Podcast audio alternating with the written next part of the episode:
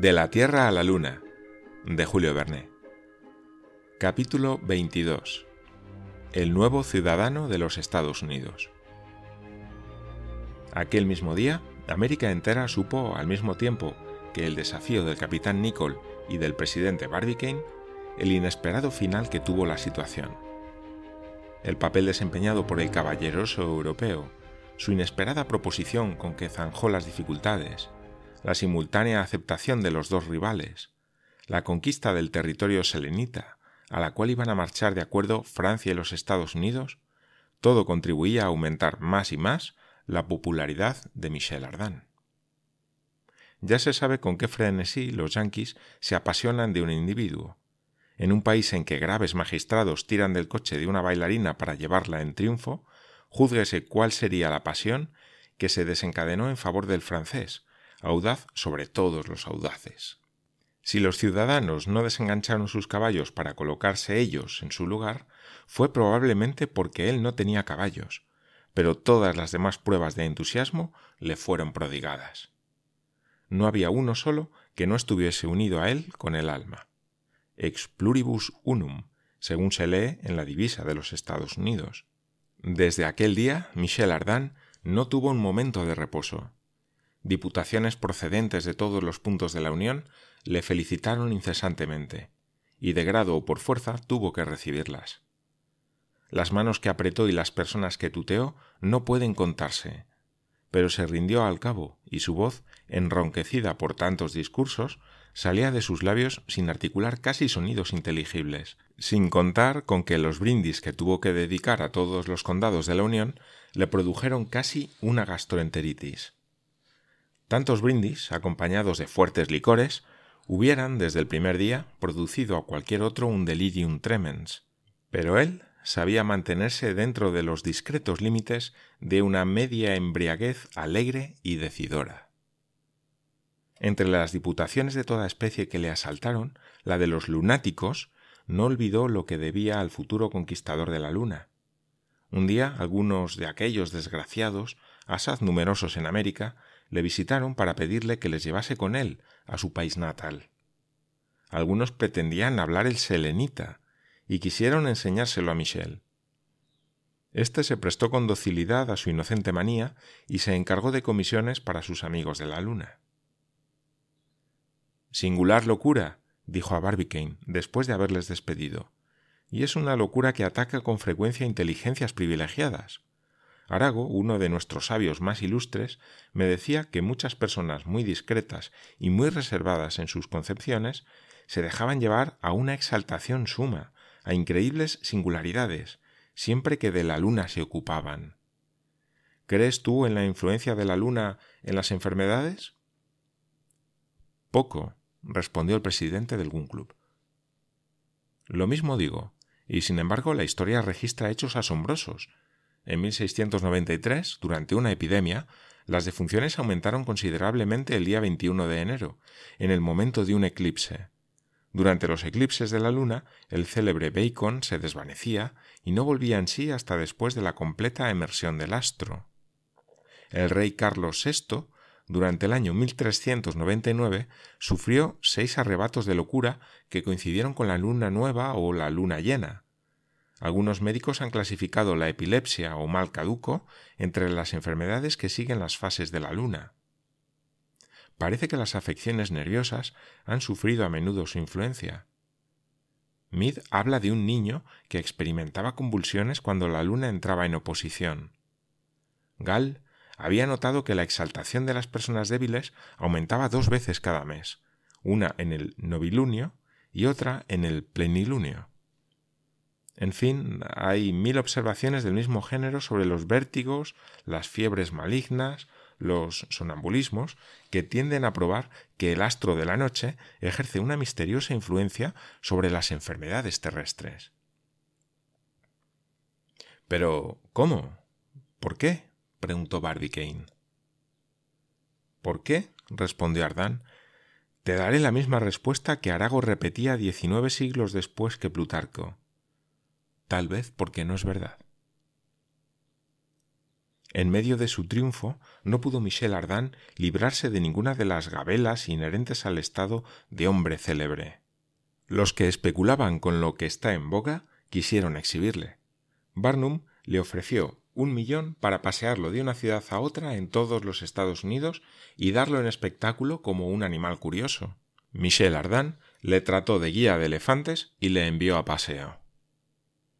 Sin embargo, aunque se negó a satisfacer de esta manera la curiosidad pública, circularon por todo el mundo y ocuparon el puesto de honor en los álbumes sus numerosos retratos, de los cuales se sacaron pruebas de todas las dimensiones, desde el tamaño natural hasta las reducciones microscópicas para sellos de correo.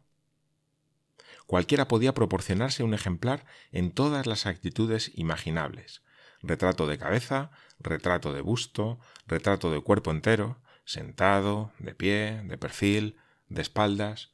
Se imprimieron más de un millón quinientos mil ejemplares, y podía muy bien, pero no quiso, haber aprovechado la ocasión de enriquecerse con sus propias reliquias. Sin más que vender sus cabellos a dólar cada uno, tenía los suficientes para hacer una fortuna. Para decirlo todo, diremos que esta popularidad no le desagradaba. Al contrario, se ponía a disposición del público y se carteaba con el universo entero. Se repetían sus chistes, se propagaban sus felices ocurrencias, sobre todo las que él no había tenido. Por lo mismo que las tenía en abundancia, se le atribuían muchas más. Así es el mundo. Más limosnas se hacen al rico que al pobre. No solamente tuvo propicios a los hombres, sino que también a las mujeres. ¿Cuántos buenos matrimonios se le hubieran presentado por pocos deseos que hubiera manifestado de casarse? Las solteronas, particularmente, las que habían pasado cuarenta años llamando inútilmente a un marido caritativo, estaban día y noche contemplando sus fotografías. La verdad es que hubiera encontrado compañeras a centenares, aunque les hubiese impuesto la condición de seguirle en su peregrinación aérea.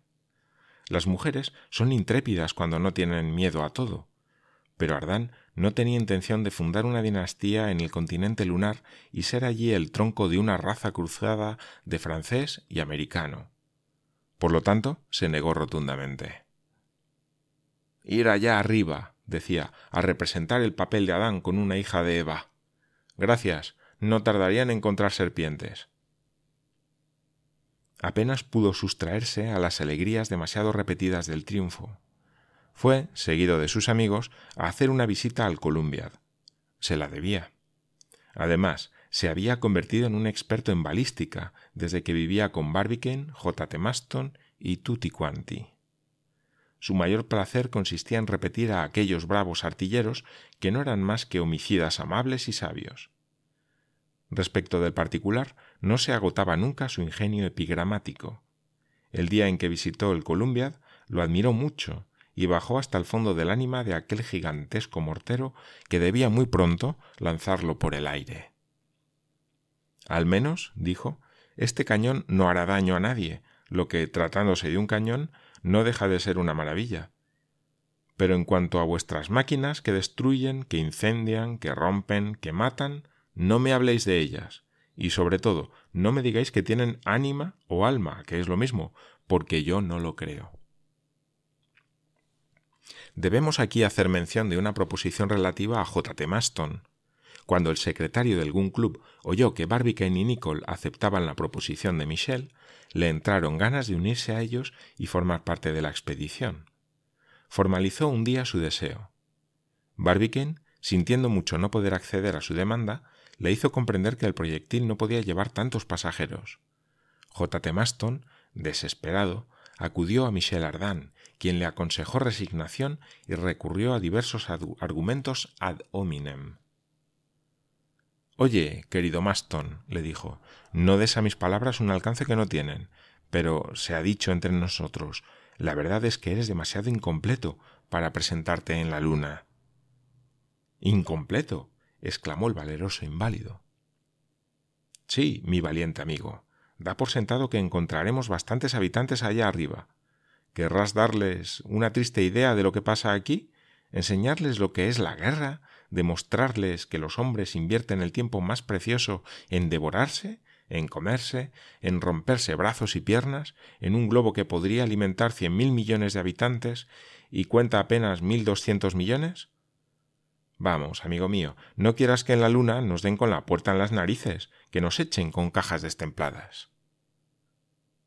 Pero si vosotros llegáis a pedazos, replicó J. T. Maston, seréis tan incompletos como yo.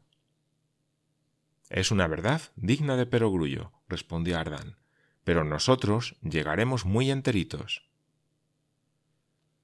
En efecto, un experimento preliminar realizado por vía de ensayo el 18 de octubre había dado los mejores resultados y hecho concebir las más legítimas esperanzas. Barbicane, deseando darse cuenta del efecto de la repercusión en el momento de partir un proyectil, mandó traer del arsenal de Pensacola un mortero de 32 pulgadas, de 75 centímetros, que colocó en la rada de Hillsborough a fin de que la bomba cayera en el mar y se amortiguase su choque. Tratábase únicamente de experimentar el sacudimiento a la salida y no el choque al caer. Para este curioso experimento se preparó con el mayor esmero un proyectil hueco. Una gruesa almohadilla aplicada a una pared de resortes de acero delicadamente templados forraba sus paredes interiores. Era un verdadero nido cuidadosamente mullido y acolchado.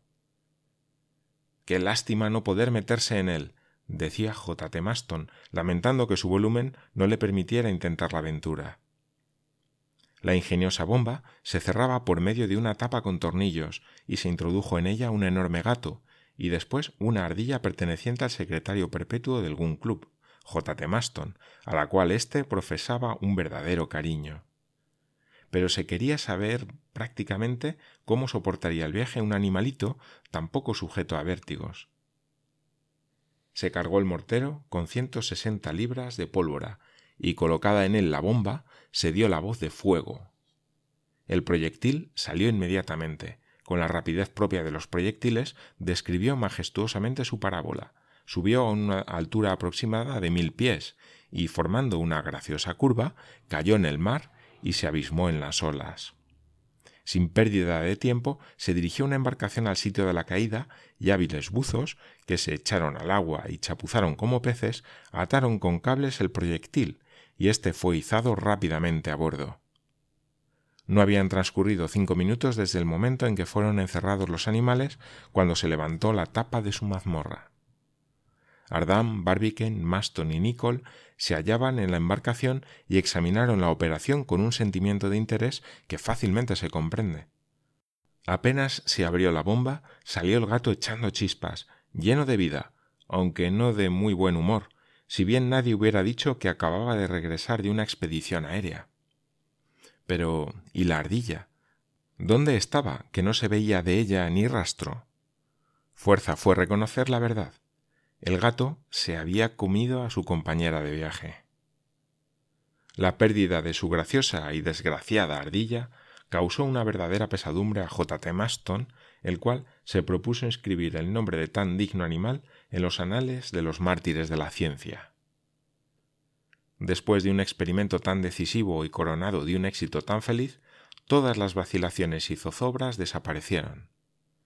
Para mayor abundamiento, los planes de Barbicane debían perfeccionar aún más el proyectil y anular casi enteramente los efectos de la repercusión. No faltaba ya más que ponerse en camino. Dos días después, Michel Ardan recibió un mensaje del presidente de la Unión, siendo este un honor que halagó mucho su amor propio. Lo mismo que a su caballeroso compatriota, el marqués de Lafayette, el gobierno le confirió el título de ciudadano de los Estados Unidos de América.